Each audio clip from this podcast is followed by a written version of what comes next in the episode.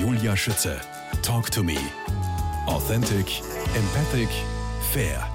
Obwohl sie wenig von ihrem Vater, der in russischer Gefangenschaft starb, hatten und wissen, Richard Lugner, sagen sie, dass er ihnen ein gutes Rüstzeug fürs Leben mitgegeben hat. Welches?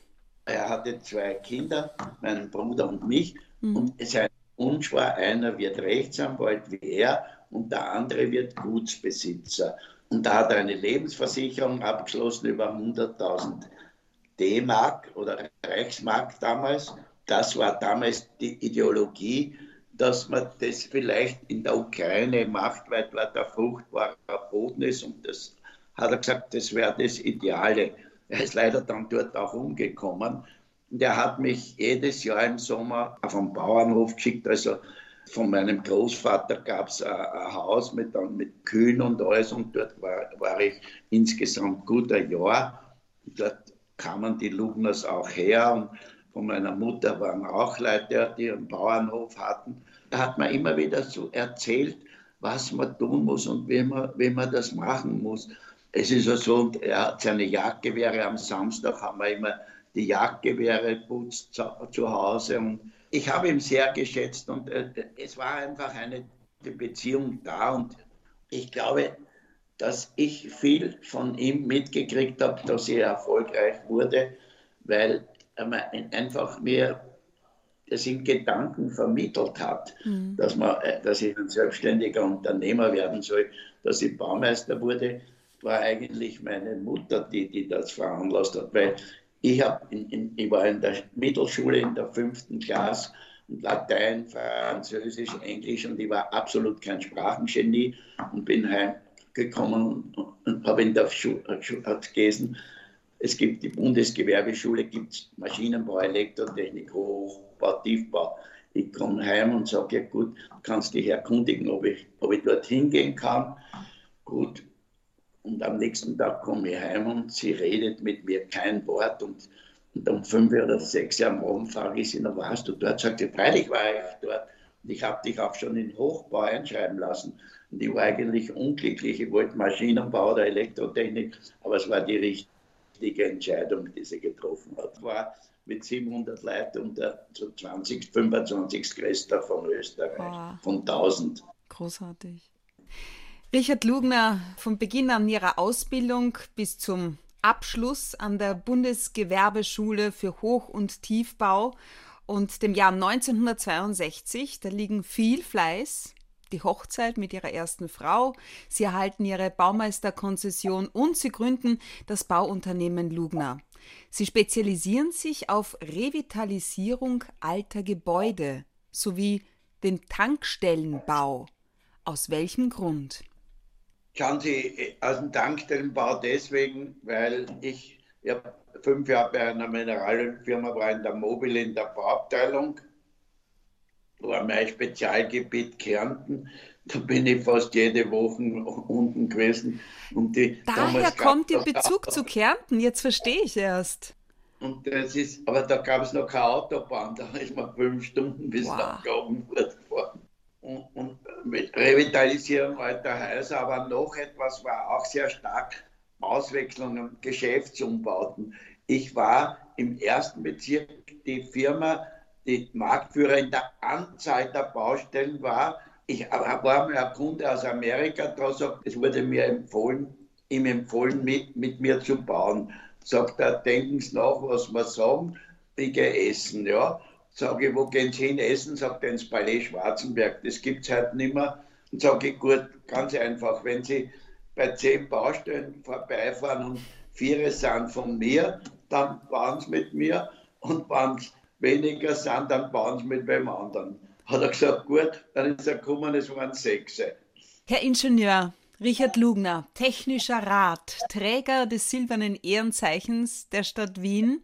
Was treibt Sie, Klammer auf, immer noch, Klammer zu, so an? Selbst wenn es Ihnen nicht so gut geht, gesundheitlich, empfangen Sie Journalisten. Was treibt Sie an? Schauen Sie, mein Motto ist, es zählt nur der Erfolg. Ich, ich habe nie Geld gejagt, nie. Aber wenn man Erfolg hat, kommt das Geld von selber. Aber ich habe, durch 58 Jahre, ich habe im Schnitt sicher die 58 Jahre jede Woche mindestens 50 Stunden gearbeitet, wenn nicht mehr. Mir macht die Arbeit Spaß. Momentan wird es mir ein bisschen zu viel, aber ich hoffe, es wird wieder ein bisschen nachlassen. Ich, ich habe, nachdem ich die Baufirma zugesperrt habe, habe ich dann bei der Lugner City, bei der Baufirma war ich der Chef und habe nicht so im Detail gekümmert. Und bei der Lugner City habe ich leider Detailarbeiten übernommen und die muss ich immer noch machen. Und Sie haben immer irgendwie ein Lächeln auf den Lippen. Das ist unglaublich. Welche Bedeutung hat Humor für Sie? Ja, absolut. Das ist also die heutigen Kabarettisten, Kar, Kar, Karikaturisten? Nein, nicht. Komödianten. Die Komödianten. Kabarettisten. Kabarettisten, jetzt haben ja. wir sie. Ganze, ich war ein Fan von Karl Farkas. Der Farkas war ja eine Kaderschmiede von Kabarettisten. Maxi Böhm, Franz, der andere Böhm, der, der, der Mulja, der, der, der Sobotka, alle waren im Simpel. Und im Simpel, der war einfach, er war toll und ich bin jede Produktion, jedes Jahr habe ich mir angeschaut. Die letzte bei ihm habe ich mir auch angeschaut. Gut, also die Kabarettisten, die, die heutigen, mit denen komme ich nicht so wirklich mit. Ich bin zwar Stammgast beim Villacher Fasching und die lieben mich auch. Bei 60 Jahre Villacher Fasching sind sie nach Wien gekommen und haben die Lugner City besucht im Fasching. Und damals habe ich gesagt, wenn der Villacher Fasching nach Wien kommt, dann müssen die Wiener auch was tun. Und nachdem ich in Döbling wohne, kenne ich die Döblinger Faschingsgilde recht gut, weil ich dort da jedes Jahr bin bei der Veranstaltung. Und da habe ich gesagt, stellen wir was zusammen. Und seit, seit zwei Jahren, drei Jahren sind 15 Faschingsgilden immer an, an einem Samstag vor oder nach dem 11.11., .11., wann Faschingsbeginn ist, gut, und da ist die Lugner City voll. Wir alle, Herr Lugner, haben unsere Stärken wie Schwächen. Wo sehen denn Sie Ihre Schwächen, jetzt abgesehen von den Frauen, gell? Ich meine, charakterlich, ist es das, was Sie glauben, worüber es ein eigenes Kapitel gibt? Lugner als Boss der Choleriker? Ja, schauen Sie, es ist ja so, ich, wenn ein bisschen zu viel schief geht, dann explodiere ich natürlich, aber ich bin nicht nachtragend, das ist nachher so. Dann ist das gegessen, ne? Die Geschichte. Ja, schauen Sie, da hat irgendwer anderer einmal erzählt, der hat gesagt, Sie waren mein Chef explodiert und ich bin, ich bin schuldig, dann schluck es, aber wenn er ungerecht wäre, würde ich kündigen. Das war woanders, aber so ähnlich ist meine Vorstellung auch. Ich verstehe. Die Lugner City am Tag ihrer Eröffnung im September 1990 war sie das siebentgrößte Einkaufszentrum in Österreich und für sie ist damals ein Traum in Erfüllung gegangen. Allen Prognosen und Gutachten zum Trotz. Ich habe ein Gutachten gehabt, die haben gesagt, im 15. Bezirk wird das nie funktionieren. Die Gablenzgasse ist eine stadteinwärts führende Straße. Und die Leute fahren nicht in der Früh, wenn sie ins Büro fahren, einkaufen, sondern am Abend. Nur die Leute kommen bei uns den ganzen Tag. Wir sind im dicht verbauten Gebiet und die Lugner City gibt es nur, weil der Vizebürgermeister Mayer sich das eingebildet hat. Also, das war gar nicht Ihre Idee? Ja, schon, ja. Mir wurde ein Grundstück angeboten, wo die, die Skolnik die, die Galvanisierfabrik war. Und früher war es ein Gebäude, wo lauter kleine Firmen drinnen waren. Mhm. Und die wollten, was ich, 18 Millionen Schilling, sage ich, das zahle ich nicht, 15 jederzeit. Gut. Und im Juli ruft mich wer an, sagt, da steht das noch mit 15 Millionen, sage ich, ja, mit der Bank ist alles geklärt. Und habe innerhalb von zwei Tagen das Grundstück gekauft. Und dann ruft mir einer an und sagt, der Herr Lugner, ich bin von der Sozialistischen Partei, ich sage meinen Namen, aber mich kennen sie nicht. Aber der Vizebürgermeister Mayer möchte gerne mit Ihnen sprechen. Ich sage gern. Ich rufe den Vizebürgermeister Mayer an, sage äh, sag Herr Vizebürgermeister, Sie wollten mit mir reden. Sagt er, Lugner, du bist ein Gauner, du hast mir das Grundstück weggenommen ich wollte es mit drei Siedlungsgenossenschaften bauen, aber ich habe Gremien und so weiter und ich kann nicht so schnell kaufen wie du. Sag ich, nur sollen wir uns einmal irgendwann treffen? Sagt er, was heißt, in 20 Minuten bist du bei mir und dann reden wir. Der Hintergrund ist der, seine Frau ist in dem Häuserblock in der Lugner City aufgewachsen im Gemeindebau. Seine Großmutter hat in der Gablenzgassen etwa in der Gegend der Lugner City ein Gemüsegeschäft und halt, wo die Stadthallengarage ist, dort hat er als Jugendliche ballästert, wie er mal gesagt hat. Und das war auch, wie er SPÖ-Chef war, war das sein Heimatbezirk und, und den wollte er einfach toll bauen. Er hat auch die Gablenzgassen toll ausgebaut, wie ich mit der Lugner City angefangen habe. War da kein Verkehr, da habe ich die halbe Gablenzgassen als Baustofflager gehabt. Heute geht es nicht mehr. Mm. Und die hat er wirklich toll ausgebaut und die wurde ungefähr mit der Lugner City gleich fertig. Sie haben sich damals, also es ist ja nichts zufällig gewählt. Ne? Die Lugner City gilt bis heute als das bekannteste Shoppingcenter in Österreich und es steckt auch da so viel Fleiß und Hirn mit drin, allein was die Breite der Gänge anbelangt.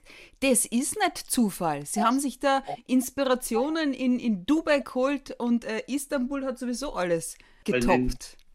Kanada und über, war überall. Wir sind zu sechs jedes zweite Wochenende irgendwo hingefahren, haben Einkaufszentren angeschaut und die zwei hatten den Auftrag, die Fotos zu machen. Und dann haben wir uns am Abend zusammengesetzt und haben festgestellt, was schlecht war und was gut war. Da sind wir zum Beispiel draufgekommen, da war ein wunderschönes Einkaufszentrum und da waren, war eine Kreuzung. Und bei der einen waren Geschäfte und bei der anderen hat man einen Wald hingebaut und so weiter. Dort ist kein Mensch hingegangen weil die Einkaufszentren werden hauptsächlich von Frauen belebt und die interessiert der Wald nicht, sondern die wollen schöne Auslagen sehen. Das ist ja unglaublich. Richard Lugner, jetzt wären Sie 2023 endlich schuldenfrei. Traum quasi fertig geträumt. Geändert, hat schon das hat sich schon wieder geändert? Wieder geändert. Ich habe ein Büro in der Halbgasse und das baue ich um und das kostet einige Millionen. Und und da habe ich wieder neue Schulden aufgenommen und außerdem den Kreditvertrag ein bisschen reduziert. Also es geht jetzt bis Ende, am 31. Dezember 2030 ist es vorbei.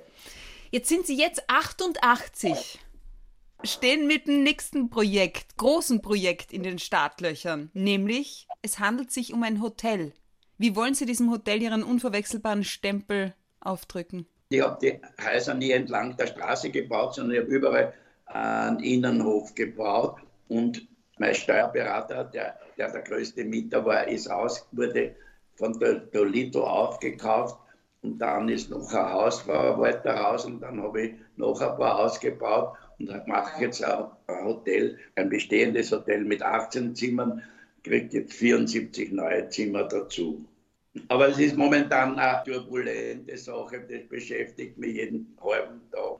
Aber ich hoffe, ich habe einen, Bauleiter, der bei mir war, aus der Pension zurückgeholt und der macht das. Aber momentan ist es ein bisschen ein hartes Geschäft. Aber was wird denn Ihr Hotel auszeichnen? Was wird es so ganz besonders machen? Wir, wir haben die Firma Terenko, das ist eine Planungsfirma. Der Terenko ist ein sehr guter Modellausstatter und, und Designer und der macht das eben auch schon in einer Art, die schön ist, aber auch eine Menge Geld kostet.